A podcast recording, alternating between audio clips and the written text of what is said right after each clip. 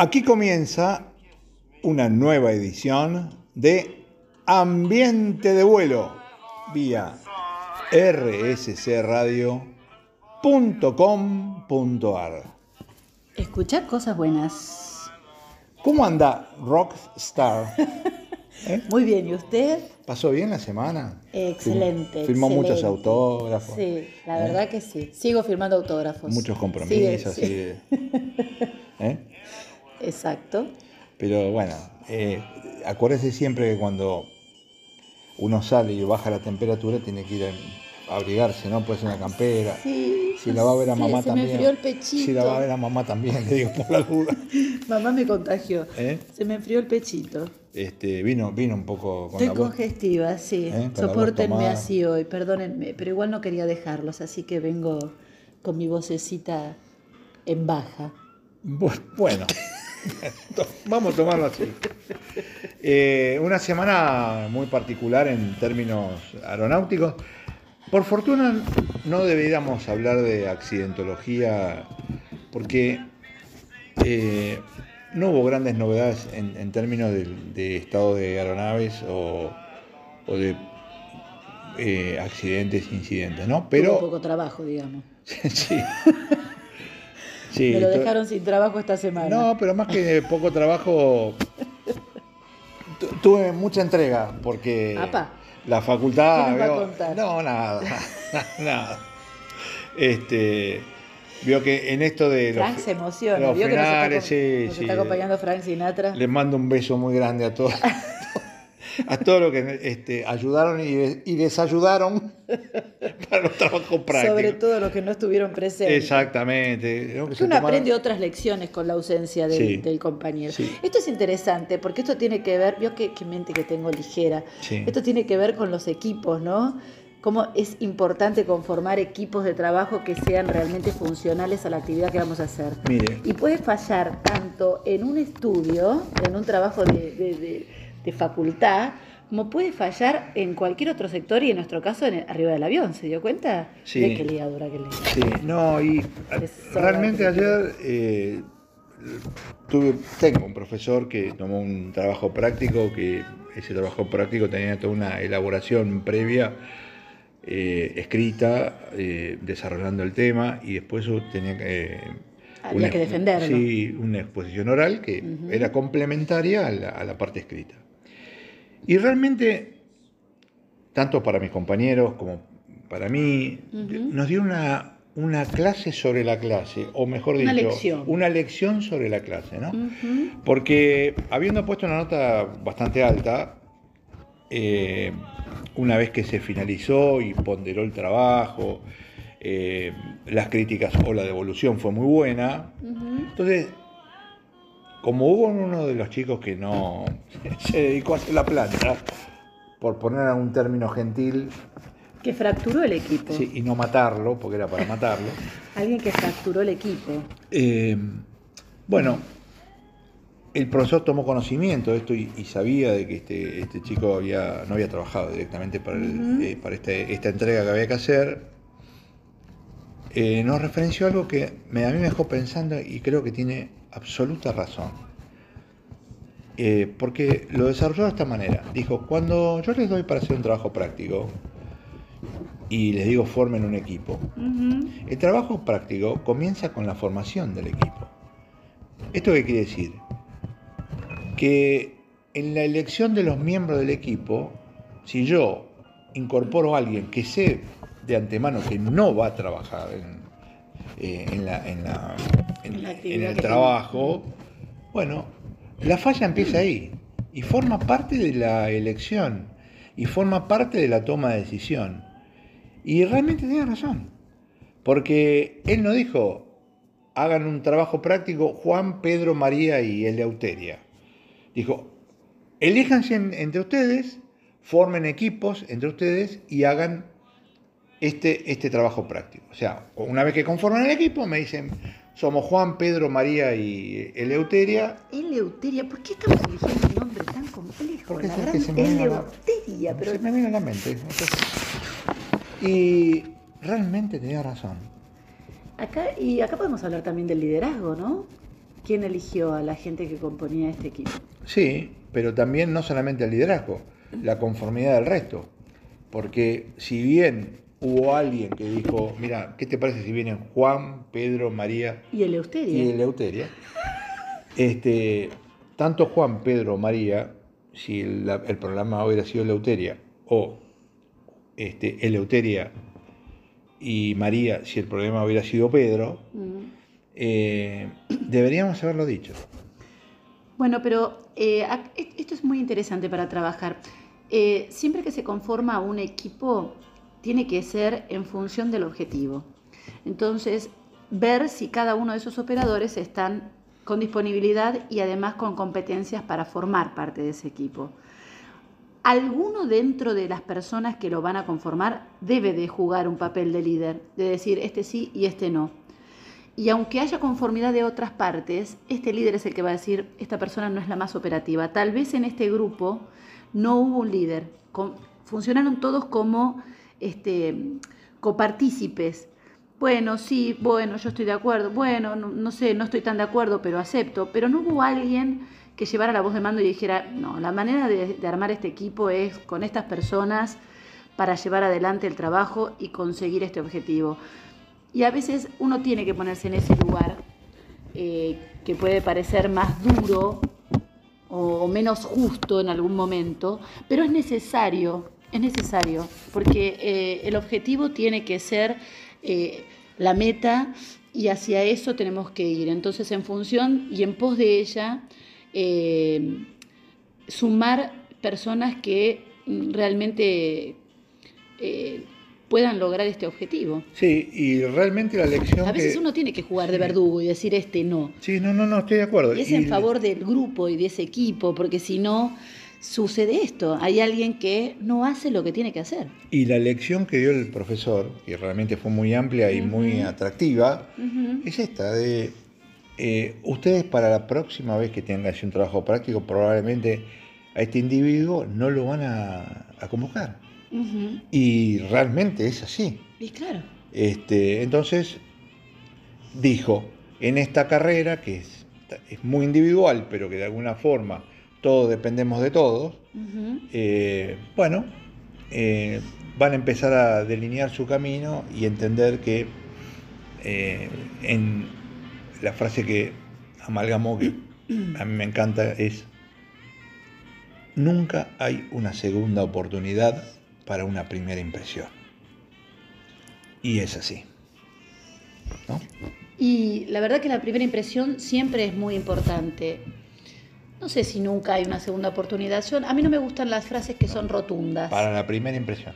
Sí, por eso no me gusta la, la, las frases que son rotundas. Nunca hay una otra oportunidad para la primera impresión. No sé, creo que todo, todo se puede revertir en la medida que haya intención de conseguirlo. Eh, sin lugar a dudas, la primera impresión eh, marca. Eso no lo podemos negar. Eso no lo podemos negar.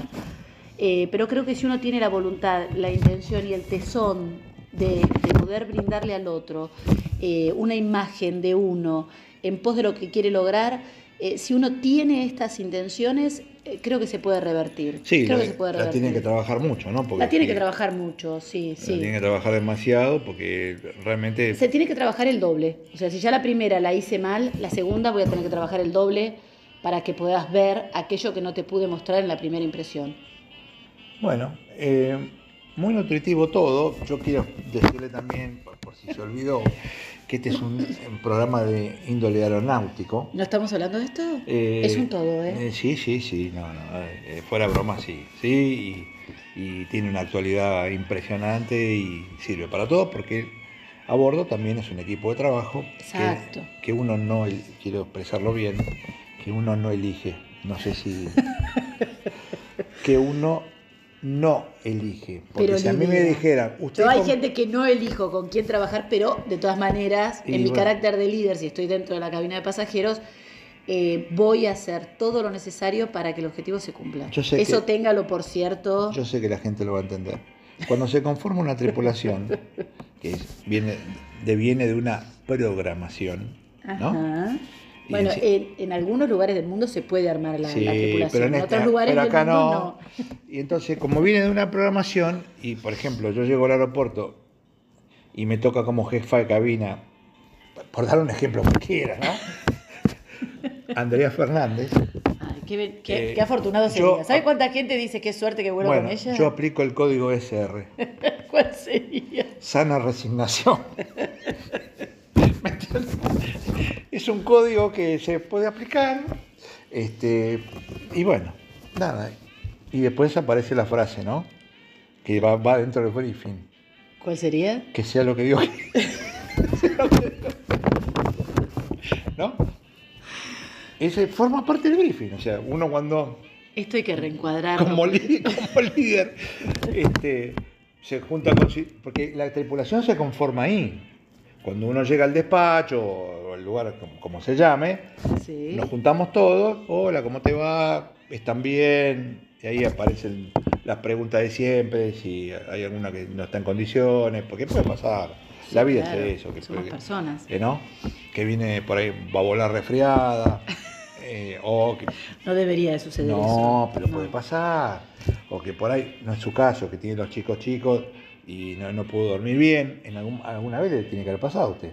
Cuando sus hijos. Ahora está más preocupada en no dejar a sus hijos solas. Eh, Dejarlos solos en mi casa. Ahora por la novia. Pero bueno, es un detalle menor, qué sé yo. Pero, pero bueno, usted cuando se está por ir a volar, me imagino que si usted se va a volar y su hijo mayor le empieza, mamá, vos volvés mañana, Ay, pasado. ya me preocupo. Por eso. Ya me preocupo. Pero bueno, ahí donde se conforma. O me dicen, ¿no tenés una posta esta semana? Claro. Guay. O, ay, ma- cuando usted escuche estas preguntas, mamá, ¿no te toca posta esta semana? Yo me preocupo. Ahí, ahí ya empiezo a Ahí preocuparme. empieza. Ahí empiezo a preocuparme. Se lo aseguro. No le vaya a hacer trampa, ¿eh? No le diga me voy, vuelvo mañana y vuelva. Lo ¿eh? estuve pensando. No le no. Lo estuve pensando. lo estuve Voy a tener que tener una charla con esos chicos. No, usted no. Justamente usted una charla con mis hijos. Sí, no. tengo una charla. Otro tipo de referente. Serio, responsable y comprometido. Y asesorarles a esos chicos. favor, porque mamá, mamá, mamá hace trampa, ¿eh? Mamá hace trampa. Bueno, Escúcheme una cosa. Iba- íbamos a hablar de, la, de las fallas vez tiene su activas, en la mano y- Otra vez el iPad. Bueno, hoy dígalo, dígalo porque la gente no puede. ¿Tengo el iPad o no tengo el iPad? Tiene el iPad aquí al lado nuestro. ¿Eh? No lo hemos mirado, pero está. El papelito igual. El esqueleto, el esqueleto de papel está, quiero decirle a los profesores que el diseño de la clase se hace. Que no lo sigamos. Bueno, es un detalle, menor. menor, que no viene al caso. ¿eh? Pero quiero decir a los profesores para su tranquilidad que el alumno Rincelli cumple con lo que se les enseña. ¿Eh? Pero Pone- después se desvirtúa, como todo en lo que hace en la vida. Todas las notas va con volanta, título, bajada. Claro. Negrita, Negrita y- hipervínculo. Hipervínculo, ¿eh? claro. Pero bueno. Bueno, eh, nos vamos a ir a una pausa porque veo que el bloque. El bloque se terminó. Eh, para resumir, estuvimos hablando de Trabajo en trabajo equipo. en equipo, el trabajo práctico. ¿eh? Hay que trabajar entre todos por igual. Exacto. Y Y, cuando un buen liderazgo también. Claro. Saber decir no.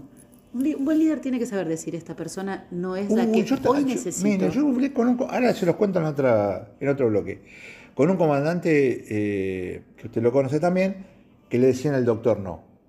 Ajá. Y al- después, cuando vengamos a la pausa, voy a explicar cuál era, digamos, la teoría del doctor no para decir a todo que no. Ok.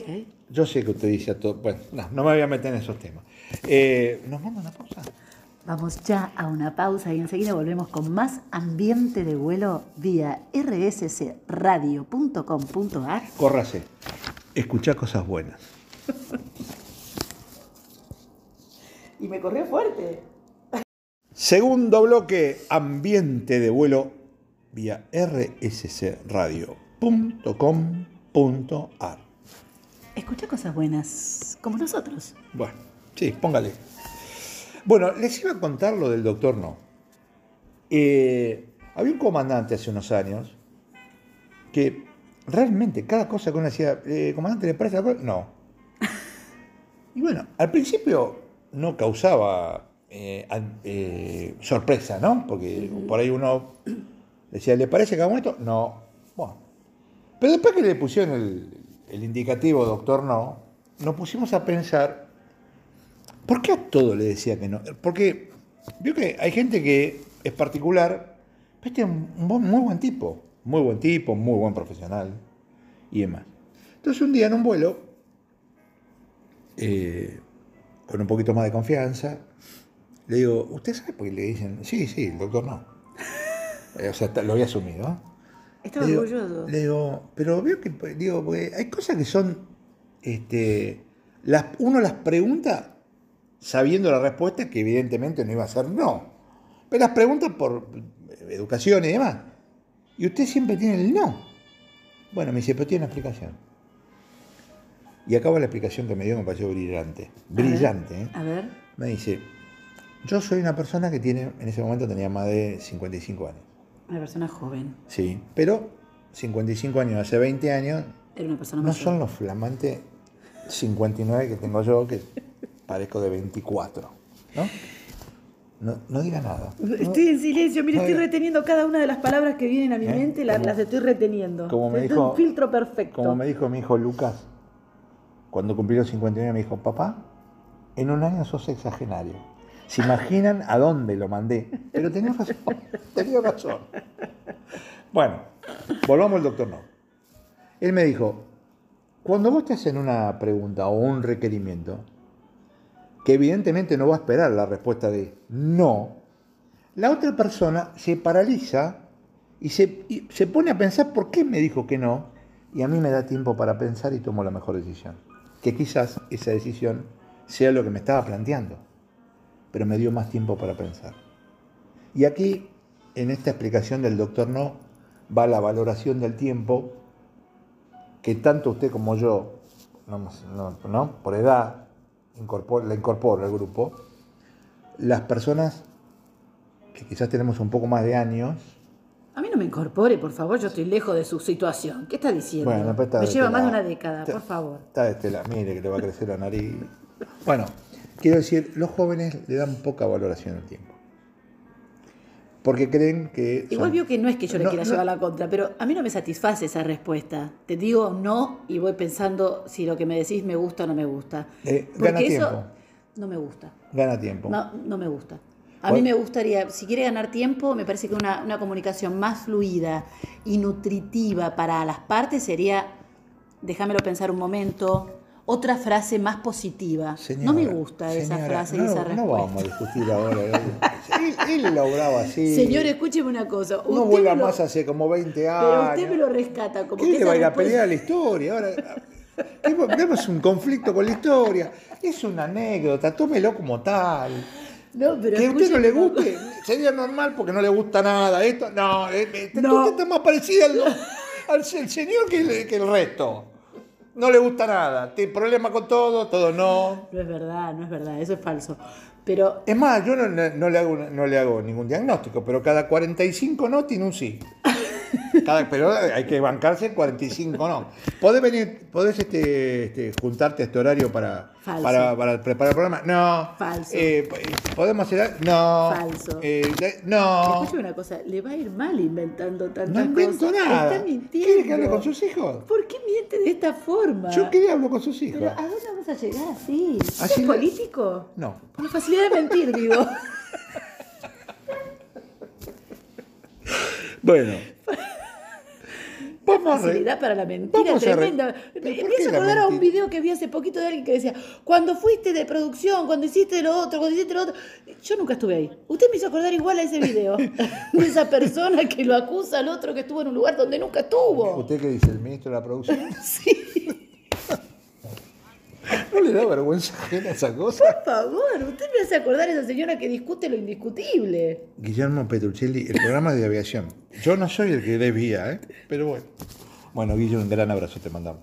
Eh, a lo que voy, vamos a hablar, doctor Noy, vamos, te- vamos al tema que está en el iPad, porque Por no- favor, bueno. que se está desviando otra vez. Eh, Ahí le pegué el micrófono. los jóvenes, los jóvenes tienen una valoración distintiva de los más grandes o los no tan jóvenes con respecto al tiempo. No quiere decir ni Pero que es esté bien. normal y natural, usted también le habrá pasado. Pero obviamente, si lo estoy diciendo, por eso digo, no quiere decir ni que esté bien de un lado ni mal del otro. Pero es eso. O sea, ahora salimos de la política para la filosofía. Estamos siempre. Pero es, es eso, es, es valorar el tiempo. Y en la aviación, la valoración del tiempo es un elemento no negociable. Porque entre la valoración del tiempo o ganar tiempo se puede pasar de un error a una violación.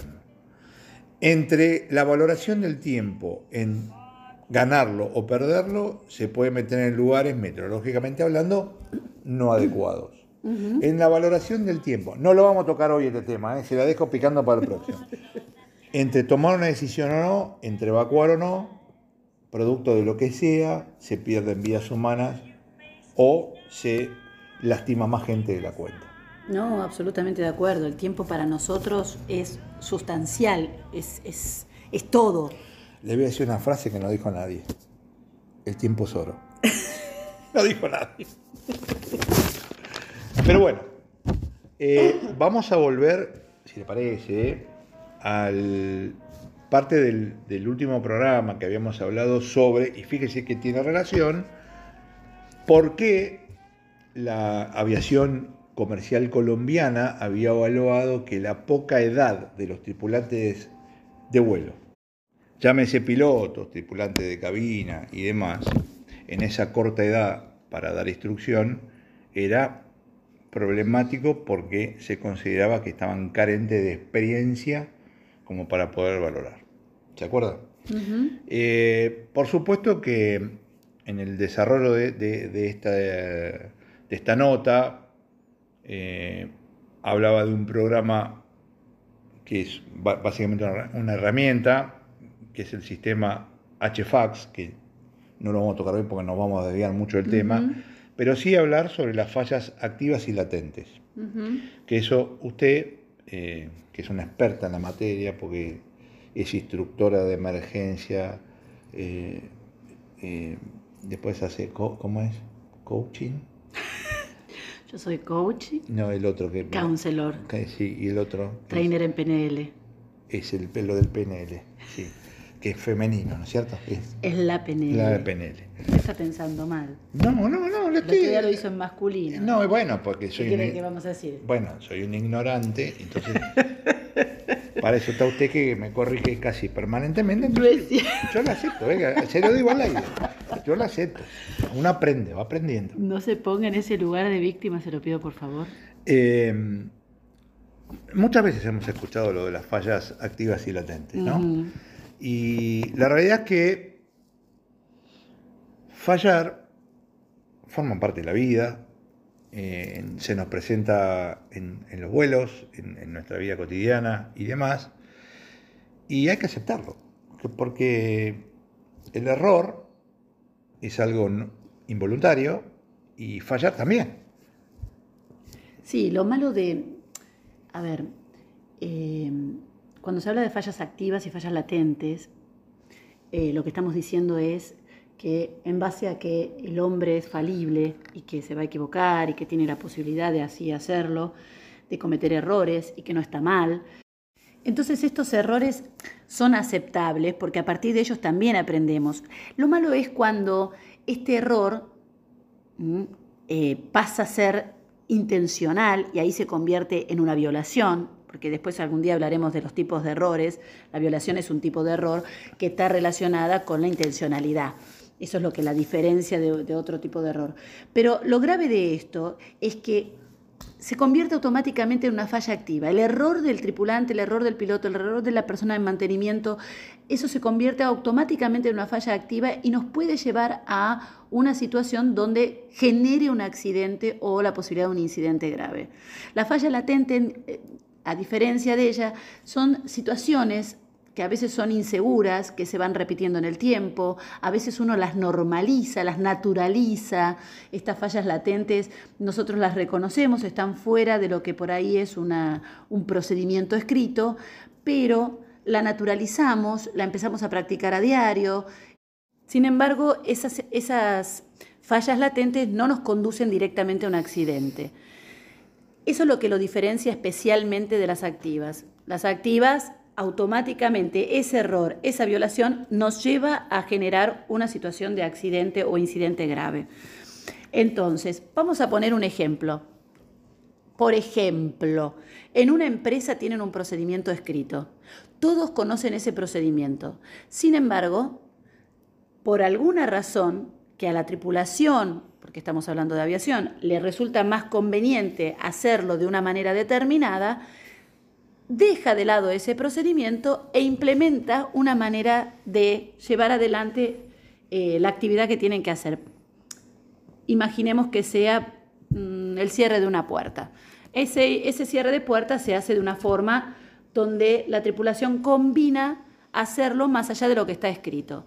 Y eso que se empieza a naturalizar y se empieza a practicar, se convierte en una falla latente. No nos lleva a ningún accidente, pero nos lleva a la probabilidad de que en, una, en otra situación donde se alineen otros eventos, esa falla latente pase a ser activa.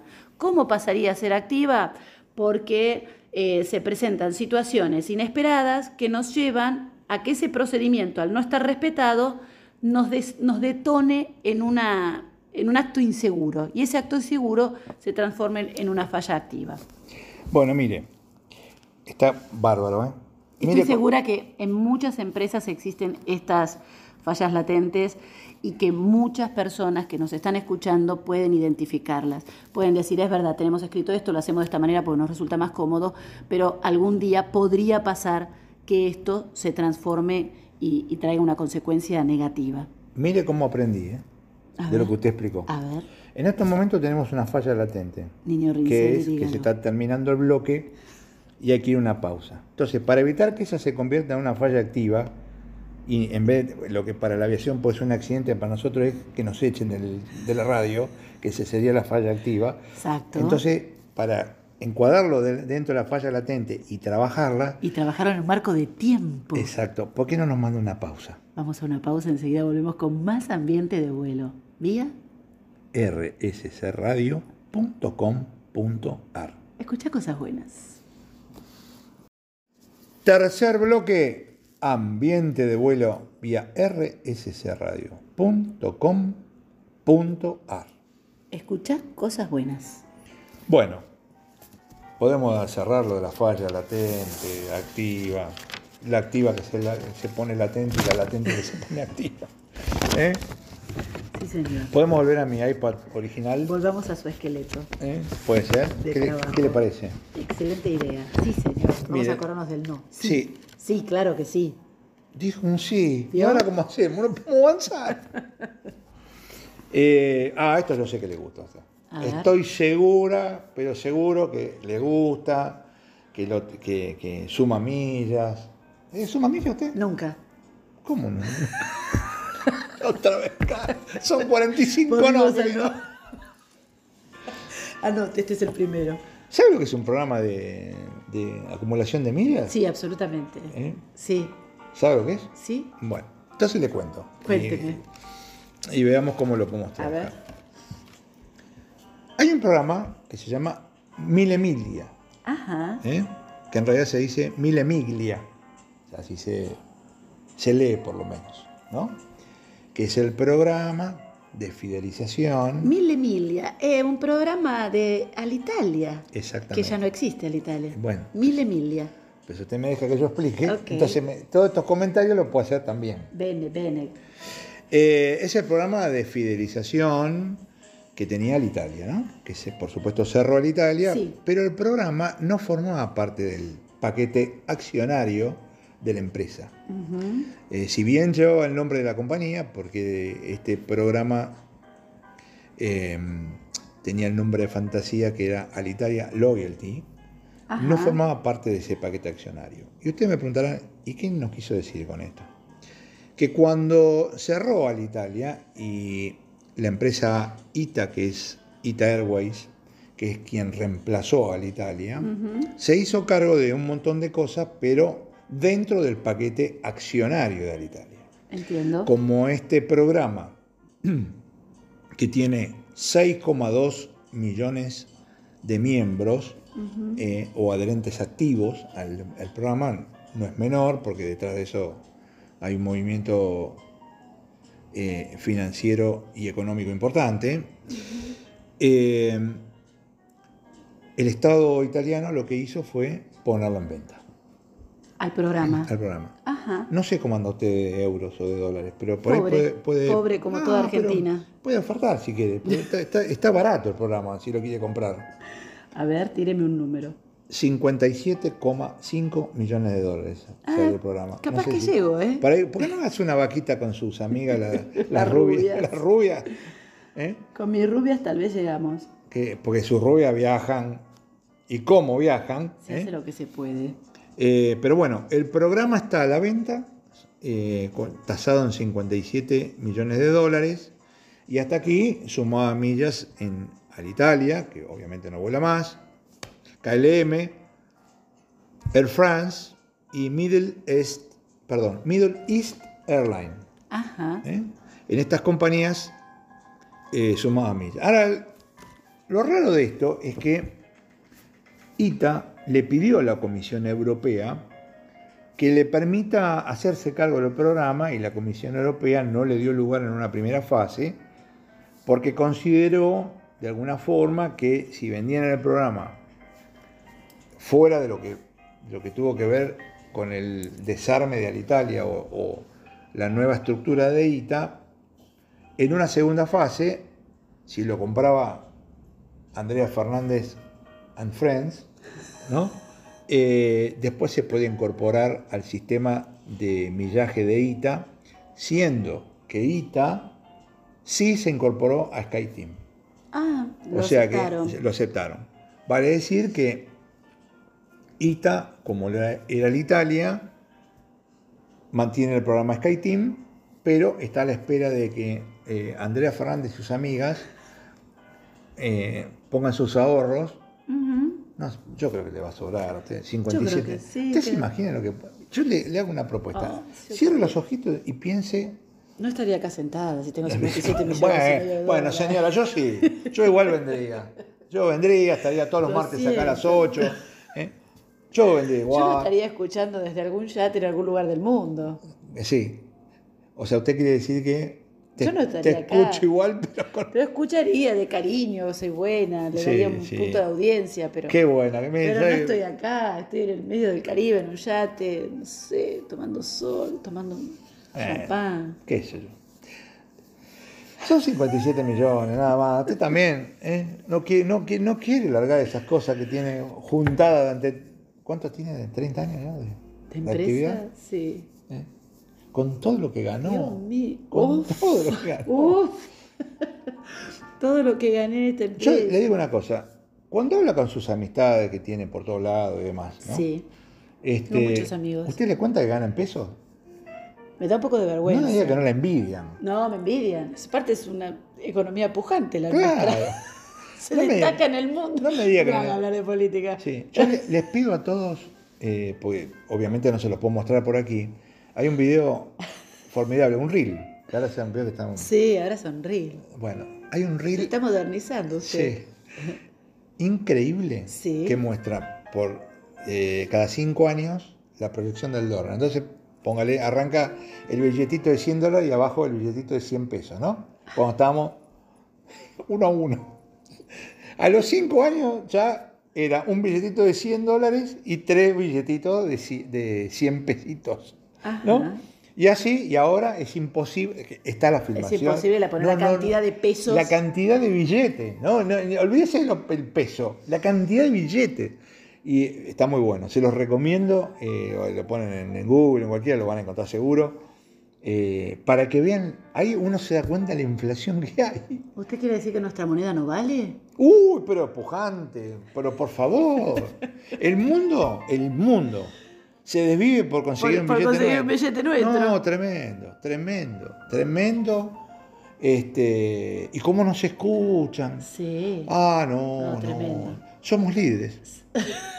Somos líderes. Mire, el otro día, y tiene que ver con esto, ¿no?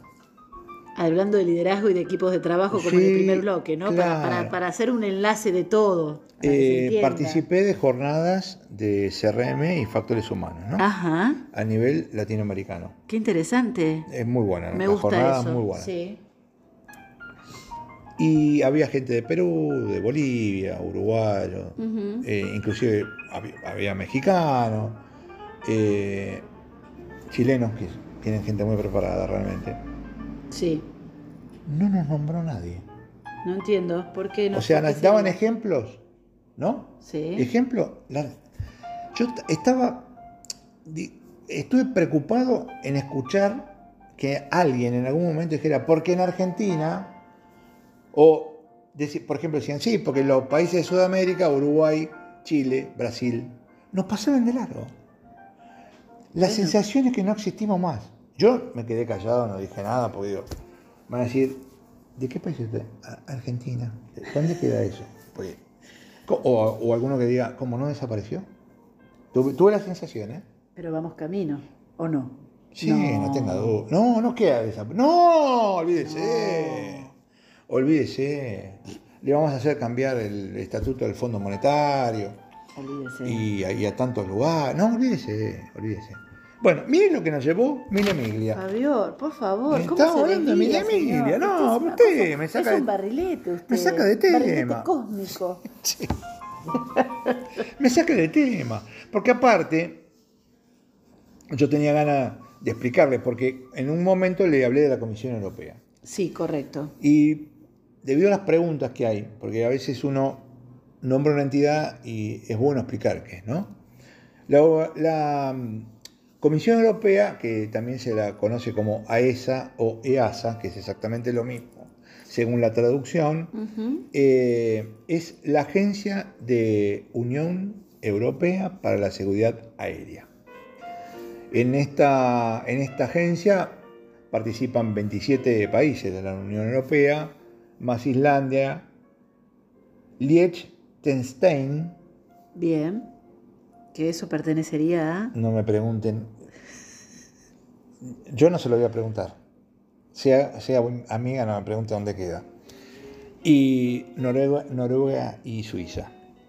¿eh? Estos son los países eh, que conforman la Unión Europea. Evidentemente, pregúntame dónde queda Liechtenstein. Pregúntame. ¿Dónde queda Liechtenstein? En, Euro- en Europa.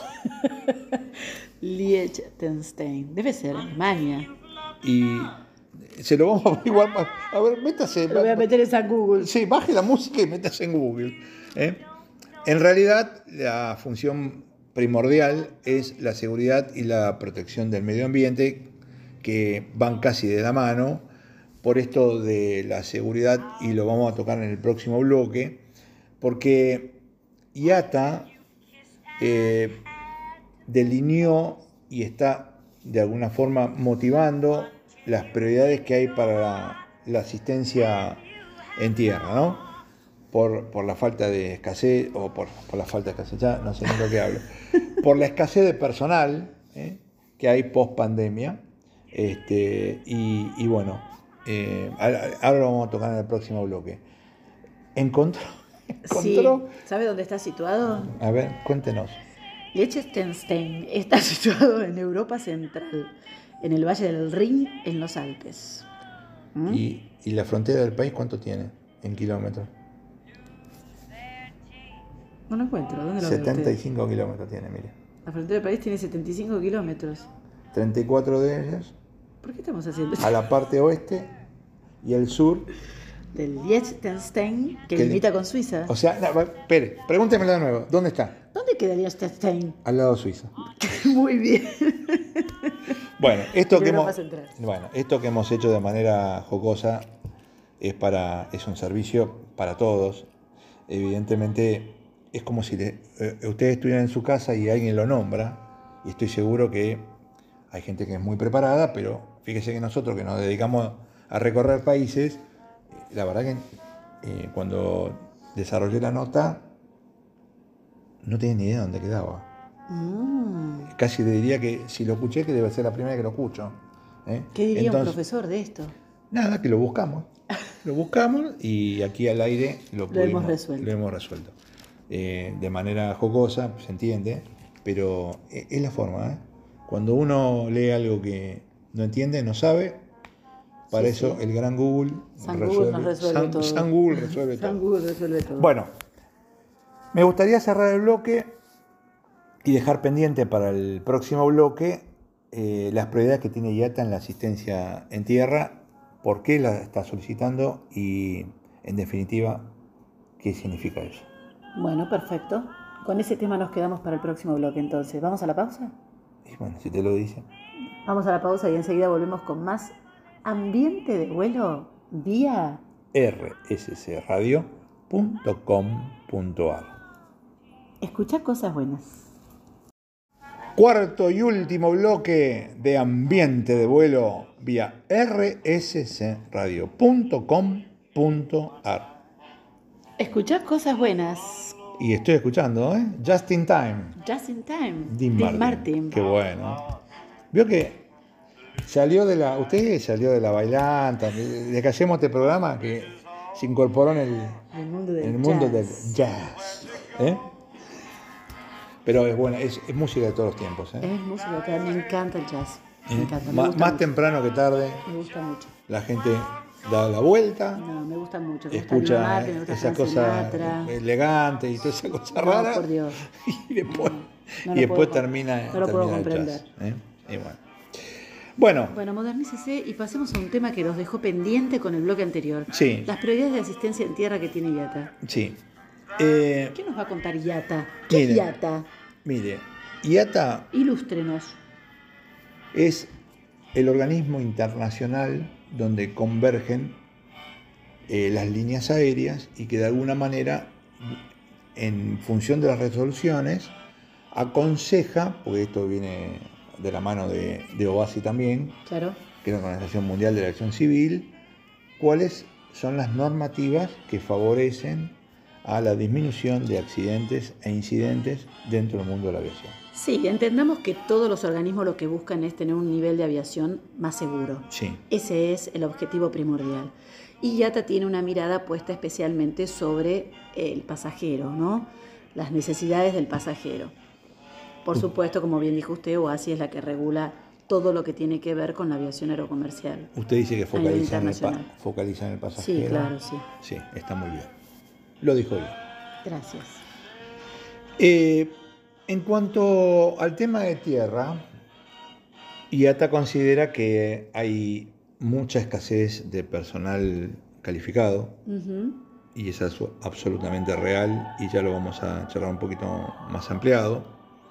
Esto evidentemente altera la seguridad y la modernización de procesos, porque todo lo que usted pueda calificar, si las personas que tienen que eh, ejercitarlo o por lo menos trabajarlo no están en condiciones de hacerlo, bueno, la seguridad evidentemente que es un valor muy preciado. Mm. sí, disminuye. Para lo cual generaron un manual, que es el Manual de Operaciones en Tierra, que hasta aquí no existía, que se llama, las siglas son IGOM, y aparte promueve una auditoría de seguridad en las operaciones en tierra, que se llama ISAGO. Y van a ver ¿Qué por qué. ISAGO? Bueno, este, esta es es la auditoría, son las siglas de, de la auditoría, como le decía recién, de las operaciones en tierra, que junto con el sistema de gestión de seguridad, el famoso SMS, Sí, correcto.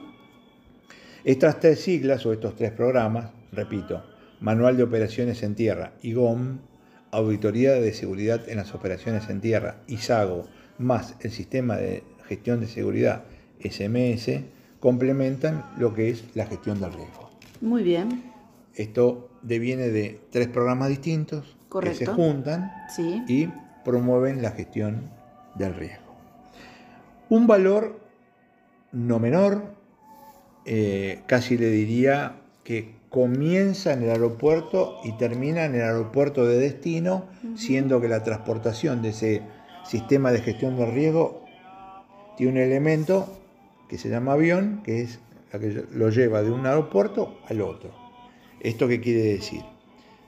que el- la gestión de la- del riesgo empieza en el aeropuerto de salida, esto es muy, muy teórico, y termina en el aeropuerto de llegada, siendo que en el medio hay algo que lo, que lo transporta, que es el avión. Cuando digo algo que lo transporta, estoy hablando de la disminución del riesgo. Si usted sale de un aeropuerto que tiene mucho conflicto, evidentemente, como había hablado antes, entre las fallas latentes eh, y sobre todo aquellas que salvaguardan los errores, usted puede llenar ese avión de errores y llevarlo al otro aeropuerto que, por más que tenga barreras de contención, Si usted está trayendo cosas de otro lado, lo único que va a hacer es complicar aquel que cumplimente las directivas que emanan de IATA. Esto que usted me está mirando con una cara como diciendo, ¿qué nos quiso decir? Sí. No entendí nada. Es que por algo los países eh, adherentes a OASI dan cumplimiento estrictamente a lo que OASI y ATA, que tiene la mirada, como usted bien dijo, del pasajero, Mm. emana. Por eso que cuando usted baja, o mejor dicho, eh, va al aeropuerto de Seiza, puede estar parado en el aeropuerto de Seiza, en el aeropuerto de Cape Town, en el aeropuerto de Corea o en el aeropuerto de Moscú, que la disposición del aeropuerto es la misma, los pedidos son los mismos, más allá que uno habla en ruso, el otro habla en, en español y el otro habla en... Claro, lo que estamos alemán. tratando de decir, ahora lo voy a traducir yo a usted, es que tenemos estas reglamentaciones que son a nivel internacional para todo aquel que adhiera a la seguridad y para todo eh, Estado que adhiera a lo que OASI propone. Entonces, esas reglamentaciones deben cumplirse este uno en el país en el que se encuentre. Eh, claro está que la búsqueda siempre es eh, disminuir, disminuir o mitigar o, alcanzar niveles de seguridad que nos permitan desarrollar la actividad de manera tal que se eviten o por lo menos se minimicen la, cantidad de incidentes y accidentes. En esto IATA a mí me parece muy significativo que haga una mirada sobre la importancia de que haya personal calificado para desarrollar las actividades en tierra. Por esto es muy importante. No cualquier persona puede estar dentro de lo que es el sistema ¿Me deja, aeronáutico. ¿Me deja dar un ejemplo? Por, por favor. Bueno, la gente se va a acordar. A ver. Eh, hace un par de meses en Argentina, un avión de la empresa JetSmart llegó al aeropuerto de Córdoba, Sí. que hay una, la- las mangas tienen movilidad. Y cuando usted tiene una manga que abastece a dos posiciones distintas, que la manga lo que tiene que hacer es correrse para la derecha o correrse para la izquierda, que lo puede hacer, Sí. si el operador de la manga no es una persona calificada, Bien, correcto. puede dejar la manga en un lugar inadecuado y cuando ingresa al avión, que lo único que hace es seguir una línea amarilla y se para arriba de la línea amarilla, se para en términos metafóricos, ¿no? Claro, sí, sí. Pero va Se siguiendo esa línea ahí. amarilla, Mm. si la manga está mal colocada, puede pasar, guion, pasó, que la puntera del plano se introdujo gentilmente dentro de la manga y rompieron la manga y la puntera del plano. Usted Eso está hablando de la punta del ala para la gente que no sí, vuela. está muy bien, usted traduzca que ¿No? está muy bien, sí. punta La punta del ala. La ¿eh? punta del ala. Dentro de la manga Sí. No, por eso a mí me parece siempre importante rescatar esto. Todas las personas que conforman la actividad aeronáutica, en este caso que estamos hablando y que hoy en este espacio, por lo menos en este bloque, nos estamos dedicando a- ahora a la aeronáutica Sí. especialmente. No, no se desvíe, no se desvíe. desvíe. Eh, todas las personas que conforman eh, este, este escenario deben de tener una capacitación. Y acá tomamos un poco de lo que hablamos en, en- los bloques anteriores, ¿no? En cuanto y en los este, en los encuentros anteriores, la importancia de tener una capacitación y que esta capacitación esté bien dada. Todos debemos recibirla, ya sea la persona que sube las maletas arriba de la aeronave, la persona que dirige dónde estacionar la aeronave para que puedan descender los pasajeros, eh, la persona que hace el mantenimiento del avión, los tripulantes, los pilotos, todos dentro del sistema debemos de recibir una capacitación. Y esta capacitación tiene que tener como eje transversal la seguridad. Esto es lo que propone OASI, esto es lo que propone IATA, en esto se dan la mano, en esto están alineados, buscando y pretendiendo que el sistema sea lo más seguro posible para llevar a las personas a destino sin que exista o, o medie la posibilidad de un incidente o accidente. Y a pesar de que sabemos que somos falibles y que hoy lo hablamos en este programa, que los errores están presentes, que pueden haber fallas latentes, fallas activas, a pesar de que éstas se encuentren, procurar que este sistema siga permaneciendo de manera segura, confiable y deseable para que el pasajero lo opte para poder trasladarse de un lugar a otro. Qué bien lo dijo. ¿eh? ¿Vio? No me pida que se lo repite porque No, no, salir. no, pero lo dijo, lo dijo bárbaro. Porque realmente... Y realmente- leíle todo lo que hablamos en el capítulo. No, de- impresionante. Hoy tiene Dejando de lado el tema del ministro de Producción. Salvo, salvo ese detallecito, hilamos todo. Escúcheme, usted le hace bien el resfrío. ¿eh? Me dio bien las, hizo bien las pastillas que me dio. ¿Qué Sí, me dio? Ibuprofeno, le le digo por la duda, porque a ver si. Es lo único que nos falta, ¿eh? Ibu- señor, ibuprofeno de 200, ¿eh? Por la duda. Pero que vino muy lúcido hoy, ¿eh? Sí, le- me, me desperté. Yo, bueno, volviendo a lo que decía Andrea, eh, estas gestiones de riesgo son vitales. Porque todos buscamos eh, minimizar incidentes y accidentes, estar cómodos en nuestro hábitat de laburo, estamos llenos de eso. eh, Tiene que ver con la disciplina, tiene que ver con las regulaciones, tiene que ver con la aceptación y sobre todo por un proceso igualitario que es cuando usted ingresa al aeropuerto. A ello no importa si es A, B, C, si tiene un nivel de no sé qué o un nivel de no sé cuánto. ¿eh? Todos cuando ponemos un pie en el aeropuerto estamos en igualdad de condiciones. Tenemos que hacer lo mismo, caminar por el mismo lugar, defendernos de estas cuestiones, defendernos no es que nos vayamos a pelear, digo, defendernos de estas fallas latentes que puedan estar dando vuelta, eh, minimizar los errores, eh, los que conocemos, los que nos hacen conocer y los que a lo mejor eh, nos, nos pueden llegar a pasar. ¿eh? Absolutamente. Con el único objetivo que es eh, mini- este, minimizar los accidentes y o u, e, e, e, incidentes. Muy bien. Bueno, yo le digo, vamos a cerrar el bloque, porque- Cerrémoslo acá porque No. estuvo bien, ya estuvo bien. pero espere, porque esto es lo que hay que resaltar. Hablamos estrictamente de aviación. Sí. Estrictamente, no hubo un desvío, nada. Quedó prolijo. Sí. Se la entendió. ¿Se le entendió? ¿A usted? ¿Y a usted? No sé, pero yo me quedo conforme que usted se haya entendido. Al menos no diga no. Bueno, no, yo digo así. no, salió muy bueno. A mí me, me gustó Me mucho. encanta porque entre nosotros nos elogiamos el programa. Salió muy bien. Qué bien salió hoy, qué bien que estuvo. Sí, sí. Bueno, eh, hemos sido críticos. Así que. Eh, No, felices de estar en este espacio, nos Sí. encanta compartirlo, nos divertimos mucho juntos y eh, la verdad que lo que más este, eh, está presente en esta mesa, más allá del esqueleto de su programa que usted hace, es la espontaneidad y creo que eso es lo que lo hace auténtico el ¿Me está programa. criticando el papel? Para digo, nada, el iPad. para nada, Me para está criticando nada. la hoja. Digo, el iPad. Jamás criticaría su hoja de, de ruta. Bueno, ¿vamos cerrando? Vamos ¿Qué le cerrando. parece? eh? Vamos cerrando y los vamos a invitar a que nos vuelvan a acompañar el martes próximo a las 20 horas vía rssradio.com.ar. Escuchá cosas buenas. ¿Saben en qué programa? Ah, pensé que no le iba a decir. Ah, pero esto está todo. pero ¿En qué programa, Andrea? Dígalo usted. Ambiente de vuelo. Nos vemos la próxima. Muchas gracias.